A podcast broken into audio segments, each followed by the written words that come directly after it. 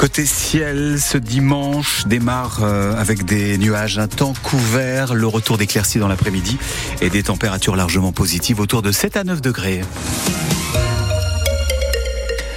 9h sur France Bleu, La Rochelle, un nouveau journal. Catherine Darchetsky, bonjour. Bonjour Jean-Luc, bonjour à tous. Une minute d'applaudissements, c'est cet après-midi au stade Marcel de Flandre à l'occasion de la 31, troisième journée pardon, de Coupe d'Europe. Oui, une minute pour se souvenir de celui qui a été le premier président du stade Rochelet, Marcel de Flandre, qui était un grand résistant et qui a été exécuté par les nazis avec 19 autres camarades il y a 80 ans au camp de Souge en Gironde.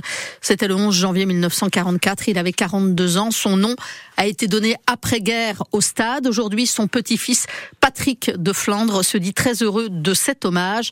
Le stade Marcel de Flandre, un nom un peu trop banalisé selon lui. C'est le nom d'un stade, c'est un peu mécanique. Plus personne ne, se rend compte qu'il y avait une personne de chair et de sang derrière ce nom. Quand j'étais enfant et que j'accompagnais ma mère quand elle donnait son nom, systématiquement, ah, comme le stade. Et elle disait, euh, oui, c'était mon père. Maintenant, plus personne ne réagit. C'était un homme qui était d'origine modeste, très proche du personnel qui travaillait pour lui parce qu'il était directeur de la raffinerie du Midi. C'était un homme très très humain, d'après ce que j'ai entendu dire, euh, très chaleureux, charismatique. Il y avait trois clubs de rugby à La Rochelle. C'est euh, sous son impulsion que les trois ont fusionné pour ne créer qu'un seul club, le Stade Rochelet. C'était plus une question de vouloir euh, aider un petit peu la communauté. Une de ses préoccupations en voulant développer le rugby, c'était euh, d'éviter que ces ouvriers passent leur soirée au bistrot après le travail. Donc de leur offrir une alternative plus saine pour euh, se distraire après leur activité professionnelle. Et on vous raconte toute l'histoire de Marcel de Flandre sur francebleu.fr. Marcel de Flandre qui accueille donc cet après-midi le match Stade Rochelet-Leicester pour la troisième journée de Coupe d'Europe. Victoire obligatoire hein, pour les Rochelais qui ont déjà perdu leurs deux premiers matchs s'ils veulent conserver des chances de se qualifier pour les huitièmes de finale. Un match à vivre en direct dès 16h sur France Bleu La Rochelle. On l'apprend ce matin, quatre migrants sont morts dans la nuit dans une tentative de traverser vers le Royaume-Uni. Un autre a été gravement blessé. Il tentait euh, depuis une plage du Pas-de-Calais de rejoindre à la nage dans une eau glaciale une embarcation en vue de traverser la Manche. Et justement, aujourd'hui en France.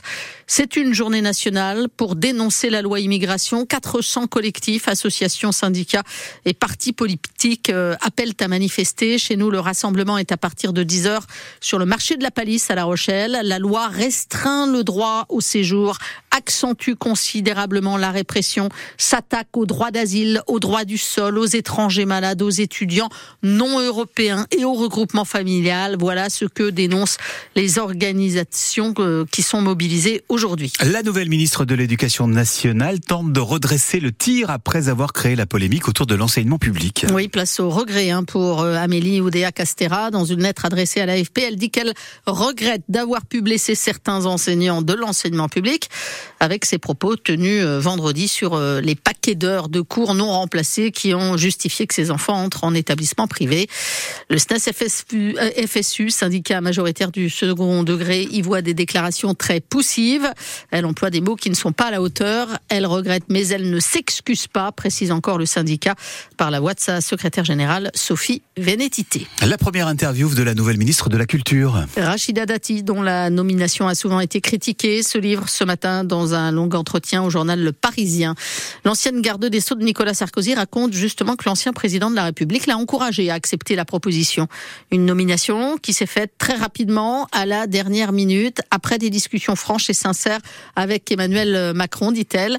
Antoine Jeffin, vous avez lu la première interview de la ministre de la Culture, un entretien dans lequel euh, Rachida Dati en dit plus sur ce qu'elle compte faire dans ce ministère. Rachida Dati évoque d'abord un problème d'intégration qu'il ne sert à rien de nier, y compris, assure-t-elle, pour des enfants français qui se sentent totalement exclus du pacte républicain. Sa solution, la culture avec l'autorité et l'éducation. Rachida Dati veut faire entrer la culture là où elle n'entre pas, relancer les conservatoires municipaux accessibles à tous, le théâtre pour les jeunes. Elle s'adresse aussi aux professeurs qu'elle appelle à ne pas céder, consciente, dit-elle, que c'est souvent difficile d'enseigner toute la culture.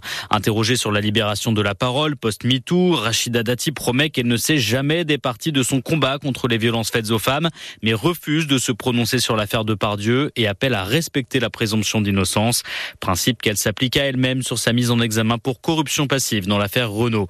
Enfin, Rachida Dati, toujours maire du 7e arrondissement de Paris, garde la mairie dans un coin de sa tête. Ça reste pour moi un objectif, dit-elle, à deux ans des municipales. Elle en profite pour égratigner sa rivale, Anne Hidalgo, la maire de Paris, qu'elle dit dépasser. Antoine Jeffin pour France Bleu. Des élections partielles aujourd'hui dans deux communes de nos deux Charentes. Il s'agit de remplacer des conseillers municipaux qui ont démissionné à Vibrac, près de Montendre, dans le sud de la Charente-Maritime.